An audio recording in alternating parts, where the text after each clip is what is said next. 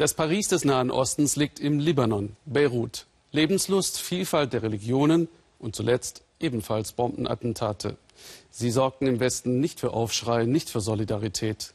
Bitterkeit darüber schlug Volker Schwenk entgegen, als er für uns nachfragte. Es ist schon immer so gewesen. Man berichtet nur über uns Araber, wenn es Anschläge gibt. Daran sollen ja immer wir schuld sein. Wir Araber sind offenbar wertlos. Nur die Europäer zählen. So ist das eben.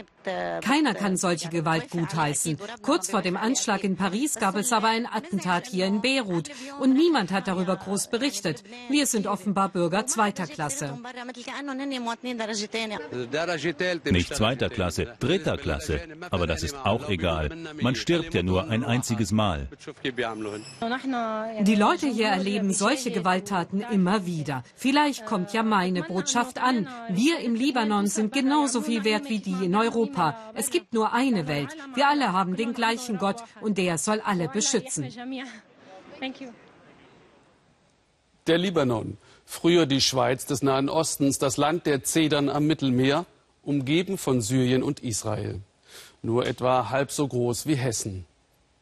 Neben den vier Millionen Einwohnern leben im Libanon viele syrische Flüchtlinge, die vor dem brutalen Bürgerkrieg geflohen sind. Weit mehr als eine Million, vielleicht zwei.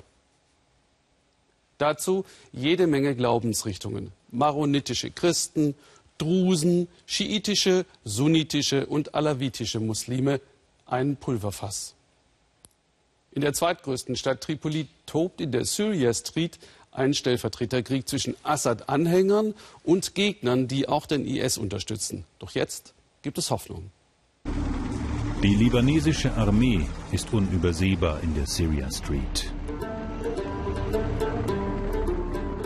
Das hier ist ein kleines Kriegsgebiet mitten in Tripoli. Am Hügel wohnen Alawiten, Assad-Anhänger. Auf der anderen Straßenseite Sunniten, Assad-Gegner. Jahrzehntelang haben beide Seiten sich bekämpft. Syria Street war die Grenze und über die Syrienstraße hinweg schoss man aufeinander. Ali ist 23, Alawit. Er wohnt mit Frau und Kind auf dem Hügel, direkt an der Frontlinie. Die auf der anderen Seite, die hat er gehasst, bis aufs Blut. Hier habe ich auf dem Boden gekauert, erzählt er. Von drüben haben sie auf mich geschossen, da sind noch die Einschusslöcher. Ich habe zurückgeschossen und sie haben mich in meiner Deckung nicht gesehen.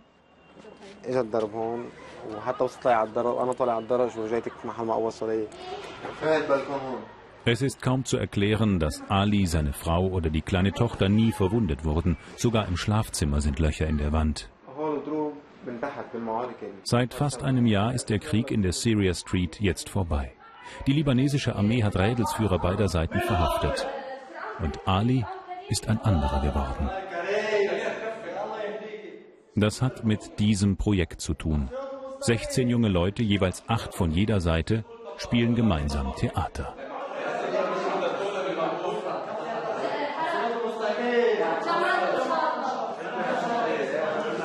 Chodor, der junge Mann rechts, lebt auf der sunnitischen Straßenseite.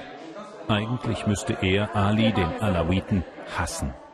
Am Anfang war das auch noch so. Aber jetzt? Das Projekt hat viel verändert, vor allem in meinem Kopf.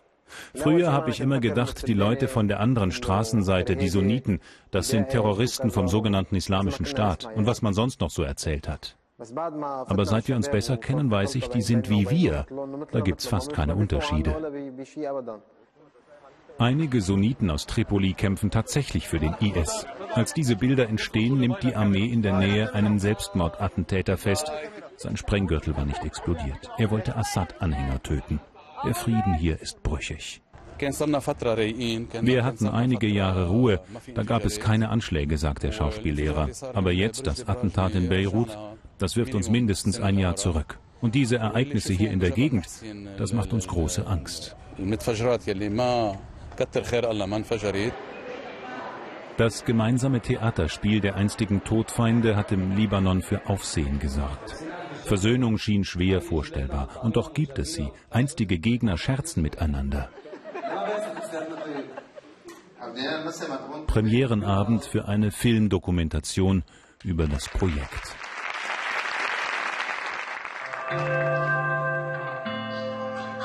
Was hier so vergnüglich aussieht, hat einen todernsten Hintergrund.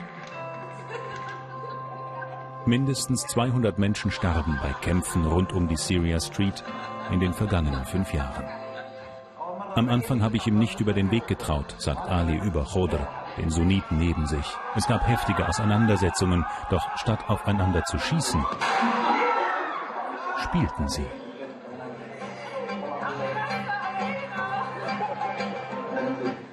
Chodr meint über Ali, den einstigen Feind, eigentlich sind wir beide gleich.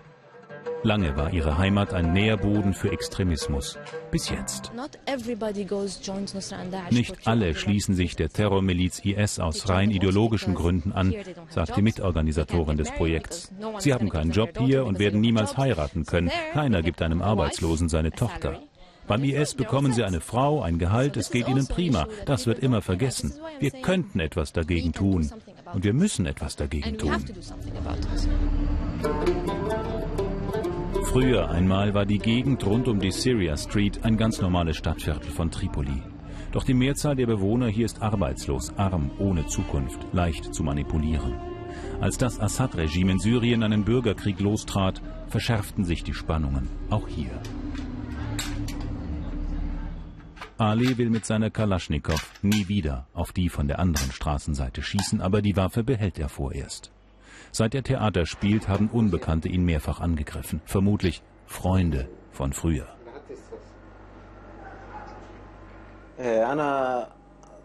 Ich habe die Waffe nur noch zur Verteidigung. Für uns geht es hier um mehr als um ein Theaterstück. Nach jeder Vorstellung bekommen wir Drohungen, noch am gleichen Tag. Die Spuren von Hass und Gewalt sind noch gut zu sehen in der Syria Street. Aber einige Fassaden sind schon gerichtet. Es gibt Hoffnung in Tripoli. Ein bisschen. Volker Schwenks Syria Street ist Teil seiner Weltspiegel-Reportage, mit der die Weltspiegel-Familie samstags wächst. Ab 16. Januar um 16.30 Uhr im Ersten.